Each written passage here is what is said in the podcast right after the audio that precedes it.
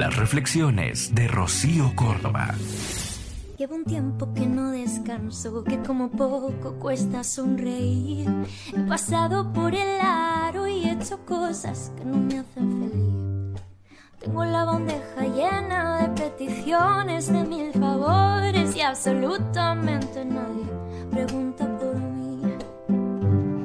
Soy la que puedo, la que me sale, la que ama incondicionalmente, la que pierde la paciencia la que no quiere que crezcan tan rápido, la que siente culpa, la que está dispuesta a aprender de sus hijos, la que escucha, la que exige, la que necesita de la soledad, la que se cansa de la demanda, la que se cuestiona, la que se revisa, la que pide perdón, la que quisiera disfrutarlos más, la que a veces desearía volver el tiempo atrás para hacer algunas cosas de otro modo la que intenta acompañar, la que intenta reparar, la que elige estar presente, la que pretende evolucionar.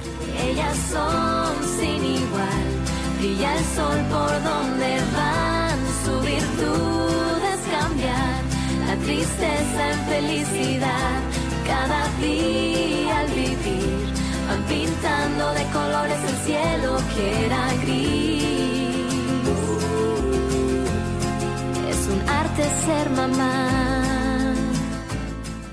Soy la mamá que puedo ser, pero lejos de conformarme con eso, intento ser mejor mamá cada día. No nos castiguemos. Seamos más amorosas con nosotras mismas y con otras mamás. Lo hacemos lo mejor que podemos cada día.